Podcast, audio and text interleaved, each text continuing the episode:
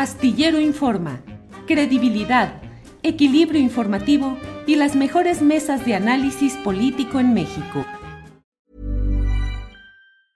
Hey, it's Ryan Reynolds and I'm here with Keith, co-star of my upcoming film If, only in theaters May 17th. Do you want to tell people the big news? All right, I'll do it. Sign up now and you'll get unlimited for $15 a month in six months of Paramount Plus Essential Plan on us. Mintmobile.com slash switch. Upfront payment of $45 equivalent to $15 per month. Unlimited over 40 gigabytes per month. Face lower speeds. Videos at 480p. Active Mint customers by 531.24 get six months of Paramount Plus Essential Plan. Auto renews after six months. Offer ends May 31st, 2024. Separate Paramount Plus registration required. Terms and conditions apply if rated PG. Hiring for your small business? If you're not looking for professionals on LinkedIn, you're looking in the wrong place. That's like looking for your car keys in a fish tank. LinkedIn helps you hire professionals you can't find anywhere else, even those who aren't actively searching for a new job but might be open to the perfect role. In a given month, over 70% of LinkedIn users don't even visit other leading job sites. So start looking in the right place. With LinkedIn, you can hire professionals like a professional. Post your free job on linkedin.com slash people today. Eh, son las 2 de la tarde con 32 minutos y este lunes vamos a pasar de inmediato a nuestra mesa de periodismo de esta parte final de nuestro programa. Usted sabe que tenemos eh, las voces expertas de los connotados periodistas Salvador Frausto y Jorge Meléndez. Así es que ya están por ahí. Don Salvador Frausto, buenas tardes. Hola, muy buenas tardes, Julio. Qué eh, gran gusto estar en este espacio, arrancando esta semana que va a estar buena informativamente. Sí. Y también un abrazo para Jorge.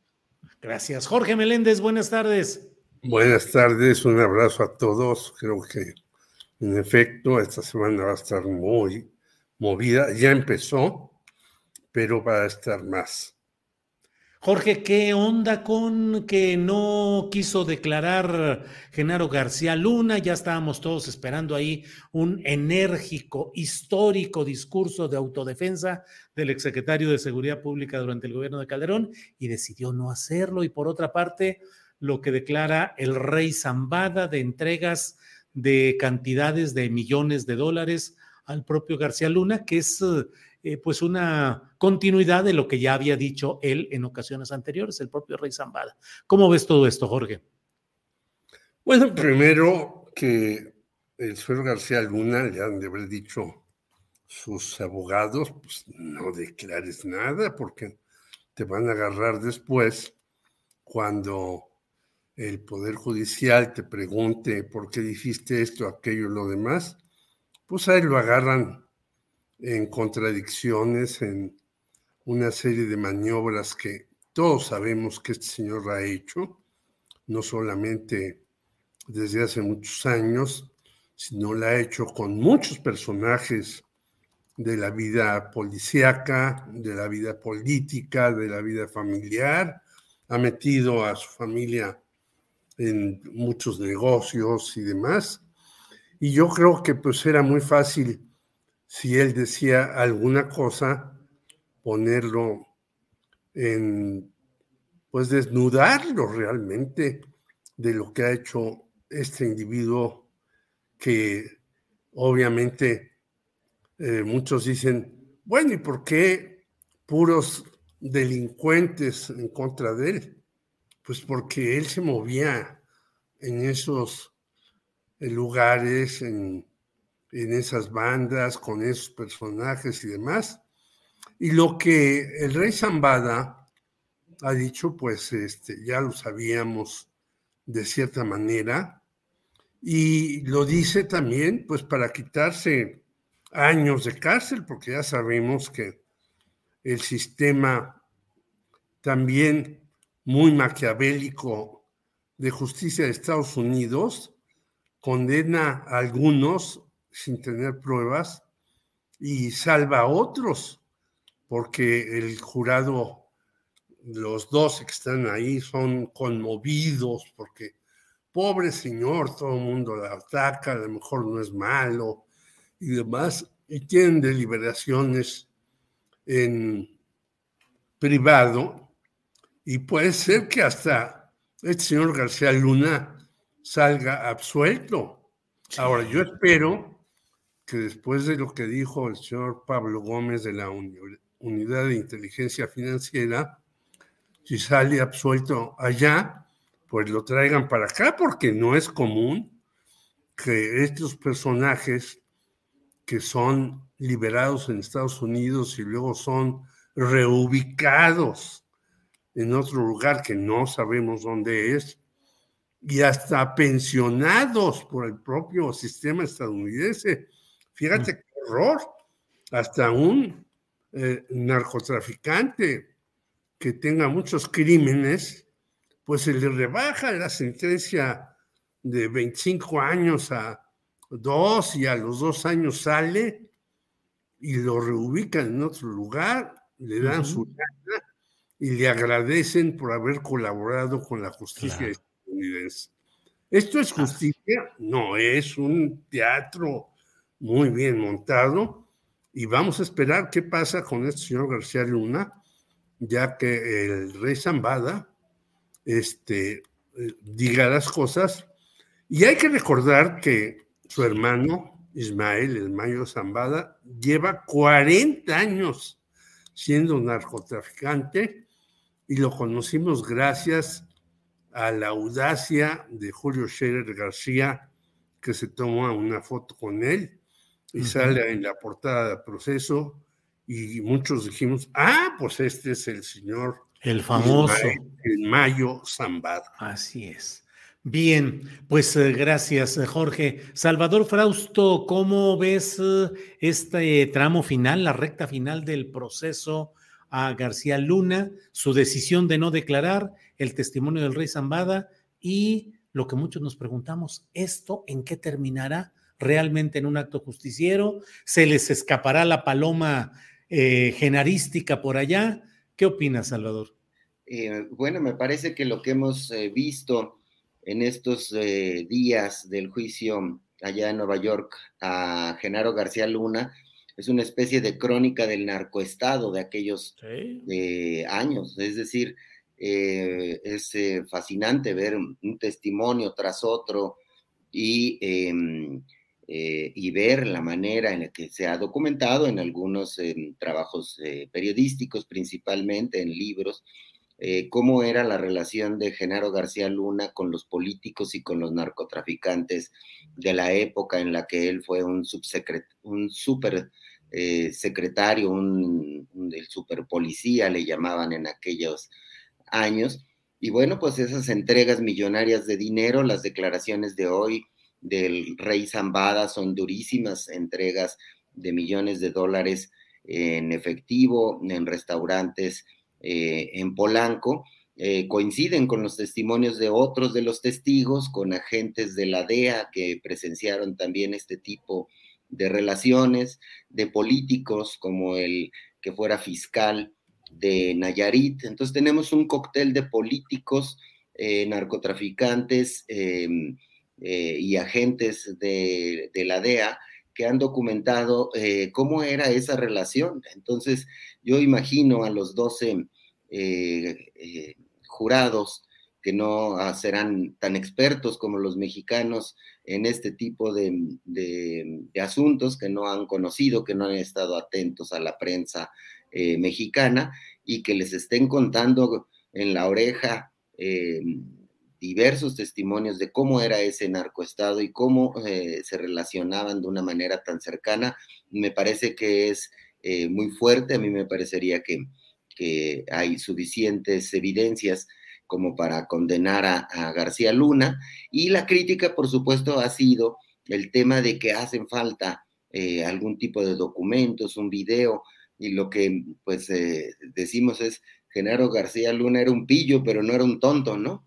Es decir, es muy difícil que haya por ahí algún tipo de, de video, pero sí se han revelado algunas tipos de conversaciones de elementos de inteligencia que dan cuenta de qué tan corrupta era la Policía Federal, qué tan corrupta fue la, la AFI, eh, qué tan corrupta fue la Secretaría de Seguridad Pública que él encabezó. Y es, eh, me parece, eh, tremendo, apabullante darnos cuenta de, este, mm, de esta cosa que será una serie seguramente o, se, motivará películas y libros y demás, eh, con todo el cúmulo de testimonios y de evidencias sobre lo corrupto que era em, García Luna y cómo pues em, fue protegido por algunos eh, presidentes y se ha salpicado ahí los nombres de Vicente Fox, de Felipe Calderón, incluso de Enrique Peña Nieto. Entonces, la protección que le brindó eh, García Luna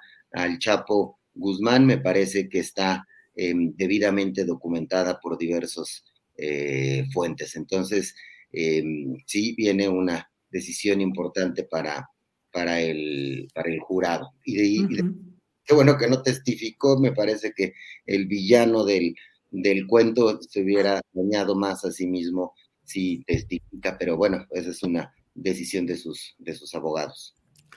Hay, hay un eh, escritor jalisciense al que mucho respeto que se llama Oscar Tagle, que siempre digo es un gran jugador de palabras. Leo con frecuencia lo que escribe y digo es sensacional. Y acaba de poner Oscar Tagle, que en Twitter lo puede usted leer como arroba tagliachi, y pone un tweet que dice, más mudo que tartamudo. Más mudo que tartamudo, pues sí. Jorge Meléndez. Em, Pero yo quería agregar a lo que dijo Salvador, también hemos más o menos visto la corrupción en la DEA y en el FBI, porque esto no se hizo solamente en México, Julio, y hemos visto la ausencia de quienes recibían en Estados Unidos el producto y cómo lo distribuían en todo ese país y quienes lo enviaban hasta Europa y demás. O sea, en este juicio hay unas ausencias pavorosas del el Estado que también está metido en narco que se llama Estados Unidos. Sí. Jorge, eh, avanzando en tu turno, te quiero preguntar cómo ves los cierres de campaña en, o de precampañas en el Estado de México y en Coahuila, porque finalmente tenemos la vista puesta en lo que está pasando en Nueva York, el juicio por las propiedades en Miami, pero la política en México sigue caminando y los mismos factores que están en el banquillo de los acusados en Nueva York y en Miami, pues están también hoy con sus banderas partidistas en las plazas electorales. ¿Cómo ves esto de los cierres de precampañas y el trayecto que llevan los partidos en estos dos estados? Jorge, por favor. Bueno, yo en Coahuila veo que el señor Guadiana ya este, no fue al supertazón y su, mandó a su hijo en su representación para que le dijera cómo estuvo ese electrizante encuentro que yo sí lo vi aquí por televisión. No tengo la cantidad para tomar un avión y comprar un boleto, ir ahí y demás, ni siquiera en última fila, pero el señor Guadiana, a pesar de que no fue al supertazón, yo lo veo que ya no tiene muchas posibilidades de ganar, a menos de que ocurra algo verdaderamente fuera de serie. Entonces, el señor Guadiana lo mandaron ahí, ya puede seguir sacando carbón todo el que quiera, puede seguir haciendo negocios y demás. Y en el segundo aspecto, hace un rato entrevistaste al maestro Bernardo Barranco, al cual yo respeto y sigo mucho, y creo que él da una opinión muy sensata. Va a ser una disputa muy peleada, muy, muy peleada. Solamente que veo que, por ejemplo, el señor Alfredo del Mazo no fue al cierre de campaña de Alejandra del Moral, pero sí llegaron unos señores totalmente impresentables. Erubiel Ávila. Bueno, este señor, cuando era presidente municipal, se dedicaba a torturar homosexuales. No sé por qué, pero hay ahí una larga historia del señor. El caso del señor Montiel, que por fortuna la esposa francesa le dijo adiós, este, a revoir, Messier, y lo dejó. Y es un señor impresentable por todos lados que se le vea. Y el señor Emilio Choifet, con el que yo un día discutí, porque él se sentía gente que manejaba el lenguaje este, muy bien, y un día criticó terriblemente a Manuel Camacho, y yo no por defender a Manuel Camacho, le dije, usted no sabe manejar el lenguaje, cometió estos y estos y estos errores. Y me llamaron a mi casa preguntando si yo era Jorge Meléndez. dije, sí, pues el señor de gobernación lo invita a tomar un café. Y yo dije, no, se han de haber equivocado, debe ser porque en esa época escribíamos en el mismo periódico El Financiero, Jorge Fernández Menéndez, porque yo no tengo nada que ver con ese señor de gobernación. Y después, no, sí, es usted, y lo invita a un café. Y total, ahí fui con el señor este que me conocía, que era secretario de gobernación, que creo que no hizo nada en su eh, administración, después lo corrieron terriblemente, y yo le dije, pues si usted no sabe escribir, está bien que critique a señor Camacho por tonterías que dijo en su escrito, pero usted le responde, le responde con otras tonterías. No, pues yo quiero ser su amigo y quiero que me asesore. La clásica. Dije, pues fíjese que yo no asesoro ni a mi mujer, ni a mis hijos, ni a nadie, porque a los que yo asesoro me faltan el respeto en lugar de agradecérmelo. Y a veces asesoro tesis en la Facultad de Ciencias Políticas Sociales. Sí. Y esas sí las defiendo, pero yo no soy asesor de nadie de los gobiernos. Entonces, este señor se reaparece nuevamente. Uno de los varios, ya viste que estuvieron varios exgobernadores ahí, incluyendo Arturo Montiel, decía yo, y, y Alito Osorio Chong, Claudia Ruiz Maciú, de todo, Jorge. Así es. Bueno, exgobernadores y demás, la mayoría impresentables. Porque la señora Ruiz Macié, que ahora anda muy echada para adelante, pues debió de haber defendido el asesinato de su padre y no andar de la mano con Carlos Salinas por la calle. Ahí hay una cosa terrible. Entonces yo creo que va a haber mucha pelea, pero yo creo que Delfina va a avanzar. It's that time of the year. Your vacation is coming up. You can already hear the beach waves, feel the warm breeze, relax and think about work. You really, really want it all to work out while you're away. Monday.com gives you and the team that peace of mind. When all work is on one platform and everyone's in sync, things just flow wherever you are. Tap the banner to go to Monday.com. Hiring for your small business? If you're not looking for professionals on LinkedIn, you're looking in the wrong place. That's like looking for your car keys in a fish tank. LinkedIn helps you hire professionals you can't find anywhere else, even those who aren't actively searching for a new job but might be open to the perfect role. In a given month, over 70% of LinkedIn users don't even visit other leading job sites. So start looking in the right place. With LinkedIn, you can hire professionals like a professional. Post your free job on linkedin.com slash people today. Bien, Jorge, gracias. Salvador Frausto, ¿cómo vas viendo la carrera electoral? Estado de México, Coahuila. Por favor, Salvador. Creo que cierran las precampañas con un eh, empate 1-1 eh, en cuanto a la, al resultado que podrían tener, eh, por un lado, Morena y por otro lado, la alianza opositora.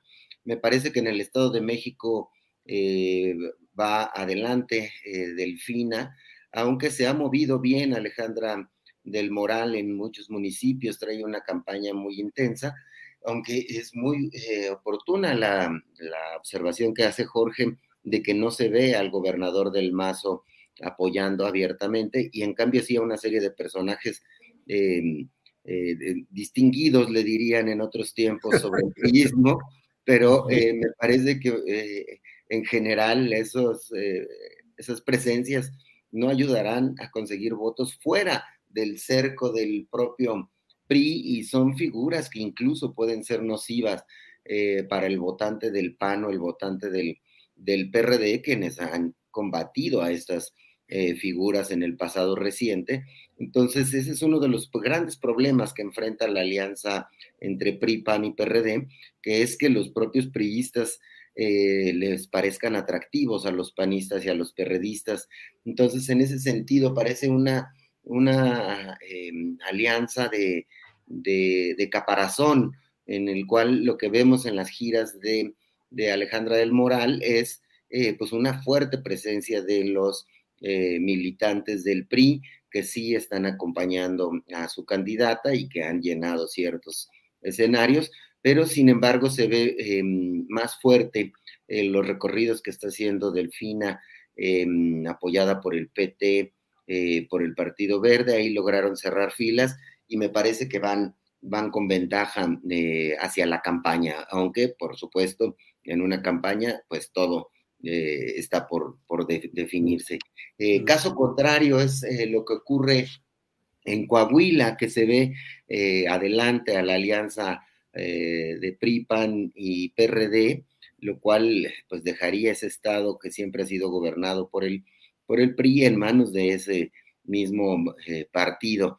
Eh, en este caso, el Morena va con un candidato, el PT va con otro candidato y el Partido Verde en alianza con algún otro va, va por su cuenta. Entonces pareciera que se dejaron la plaza libre, ya sea eh, deliberadamente o porque no pudieron ponerse de acuerdo para lanzar un candidato común. Y eso, si uno mira las encuestas y sumas los tres candidatos de, la, de estos tres partidos, Morena, PT y Verde, em, podrían estar siendo más competitivos en esta elección, pero sí, Guadiana no ha logrado eh, prender ni jalar el voto de otros sectores de la izquierda o de otros sectores inconformes con el, con los gobiernos del PRI. Entonces, me parece que nos acercamos a un escenario en el cual podrían eh, quedar Morena eh, al frente del Estado de México y la alianza opositora eh, al frente de Coahuila. Entonces, eso es, me parece, lo que hay hasta el momento. Y bueno, pues las campañas pueden cambiarlo sin duda las cosas y hay todavía muchas semanas y meses de aquí en adelante para llegar a la elección eh, de junio de este, este, año.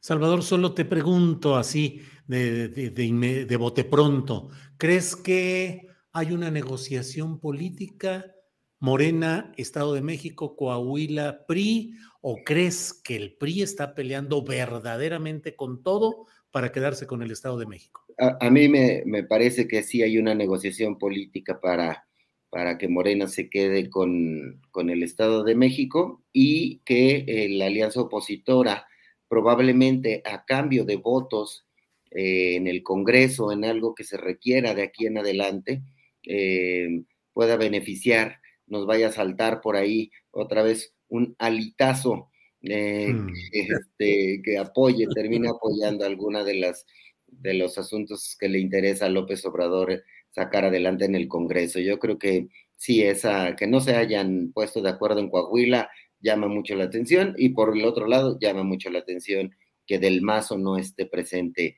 eh, eh, de manera sólida en, en la campaña de Alejandra del Moral. Gracias, Salvador. Jorge, la misma pregunta. ¿Crees que hay negociaciones en Coahuila y en el Estado de México? Uno. Y dos, ¿crees que el PRI está peleando seria, ferozmente para quedarse con el poder en el Estado de México o que es un juego de simulaciones? Yo creo que obviamente sí hay negociaciones. Y este señor del Mazo ha sido un negociador con, eh, con López Obrador muy claro. Nunca, a pesar de que lanzó su tarjeta rosa. Bueno, algunos incluso hace seis años dicen que ganó Delfina en el Estado de México. No sé si venga, que estaré atento a la presentación del libro El Nuevo Infierno en el Estado de México, en donde participas tú y varios más. Pero hace seis años a mí compañeros del Estado de México dijeron, ganó Morena. Lo que pasa es que hubo una negociación porque ya el señor Peña Nieto dijo, bueno, pues ya rendimos la plaza de la presidencia, pues déjenos algo. Entonces, yo creo que si hay una negociación para decir, bueno, ya, aquí se acabó esto con estos señores que se supuestamente se reagruparon, no solo Chon con Alito, pero esa es la reagrupación más falsa que yo he visto y sí creo que puede haber este tipo de cuestiones. Como dice no solamente Salvador, sino dice también Bernardo Barrantos, todas las encuestas dan a Delfina como ganadora, incluida la del financiero, por ocho puntos y demás, pero bueno, todo puede suceder, pero yo creo que el Estado de México está perdido y si hay, si el señor Alberto Barranco ya lleva cuatro años en el Vaticano, nuestro ex compañero de teclas, a lo mejor ya es tiempo que regrese y mandan al señor Alfredo del Mazo por allá, alguna cosa de esas. Yo creo que va a ser difícil porque todos estos impresentables que ha señalado Salvador y otros más, pues van a defender con unas dientes su territorio para seguir haciendo de las suyas ahí porque el control en los sindicatos es férreo del el PRI en el Estado de México. Bien, Jorge, gracias. Eh, Salvador, ya estamos en la parte final, nos quedan unos minutitos, pero dime por favor, ¿qué opinas de estas reacciones críticas, apoyos que ha habido a la postura del presidente López Obrador durante la visita del presidente de Cuba en la idea de impulsar acciones que eh, vayan contra el bloqueo de Estados Unidos a Cuba y que haya un respeto a la soberanía de la isla. ¿Qué opinas, Salvador? Me parece muy importante, eh, Julio, que el presidente López Obrador, em, eh, que se ha erigido como uno de los líderes de la izquierda latinoamericana, junto con Lula da Silva y otros presidentes importantes que están acaban de llegar al poder, como los presidentes de Colombia o de Chile, em, se coloquen en un lado de la ecuación que es exigir el, fin del bloqueo a, Cuba y más en, un momento político que es previo a las elecciones de los Estados Unidos, donde por la popularidad tan baja que tiene Biden y que no ha podido em, empujar posiciones más moderadas, eh, que son las que suelen tener eh, los demócratas, em, y ante el riesgo de que regrese un republicano a la Casa Blanca y que probablemente incluso podría ser Donald Trump, es muy importante que alce la voz el presidente López Obrador para exigir el bloqueo eh, y mostrar su respaldo eh, a Cuba. Desafortunadamente, la situación geopolítica de nuestro continente hace que, bueno, pues hay ciertas izquierdas en las cuales em, no nos gusta todo y, vemos que hay en el caso de Cuba y no podemos cerrar los ojos ante eso, atropellos a los derechos humanos y violaciones a, derechos que deberían de tener ya este, nuestros hermanos del pueblo eh, cubano, un acceso, eh, un aceleramiento de los procesos democráticos. Sin embargo, por la cuestión eh, geopolítica, han decidido la mayoría de los líderes de izquierda latinoamericana colocarse en una posición de respaldo a Cuba en este tema tan particular que es el fin del bloqueo a Cuba como una condición inicial para poder generar algún tipo de transformación en la isla. Entonces, me parece que es interesante y que mm, además eh, mete en un aprieto al canciller Marcelo Ebrard para poder eh, negociando y dialogando con los estadounidenses, pero hasta el momento parece que ahí la va librando el canciller con este, con este tipo de, posiciones, pero eh, pues sí, es, es interesante. Pues sí, imagínate cómo le irá a Marcelo llegando allá a la Casa Blanca y que le digan que ya está socialista, ya es socialista, ya está siendo un comunista, eh, el, pues camarada, el camarada Marcelo. Jorge, ¿qué opinas sobre el tema, Jorge? yo diría, en efecto, en Cuba hay algunas cosas terribles en los derechos humanos, en la falta de libertad, en algunas cuestiones, no hay que olvidarlo. Pero de eso también es culpable Estados Unidos con un bloqueo que ha mantenido durante tantos años, desde el 59 para acá casi, o sea, 60 años, en donde no han posibilitado que Cuba se pueda desarrollar. Y los que se quejan de que le den al señor Díaz Canel esta medalla, no se quejaron cuando se la dieron a Jared Kushner. Claro. Cuando se la dieron en 1949 a Nelson Rockefeller.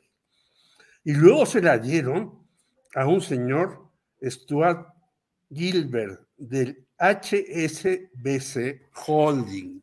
Hace rato que tú hablabas con Claudia Villegas. Bueno, yo nada más quiero recordar que a HSBC lo multaron hace algunos años con 25 millones de dólares por lavado de dinero. Y el señor Stiglitz y el señor Krugman dijeron, es como quitarle un pelo a un gato, multar por 25 millones de dólares por lavado de dinero a HSBC. Bueno, si se lo dimos a un directivo de HBC, HSBC, que además gana millones y millones de pesos en México y lava dinero, peor que todas las lavadoras que yo he visto anunciadas juntas, y luego se lo dan a Díaz Canel y ponen el grito en el cielo a estos señores, pues hay que ser parejos, hay que decir, bueno, sí, en Cuba hay dificultades, vemos que el hijo de Silvio Rodríguez es un rapero que está en contra del sistema, pero está ahí. Vemos que Joan Velázquez sigue, la, uh, Joanny Sánchez, perdón, sigue lanzando sus, sus este, portales por ahí y demás, con todas las dificultades, es cierto. No hay esas condiciones, pero yo digo, bueno, no hay que ver la paja en el ojo ajeno y la viga en el nuestro. Aquí nosotros somos saqueados por estos señores, lavado dinero del narcotráfico de a quien están juzgando Estados Unidos, es parte del lavado de dinero en México.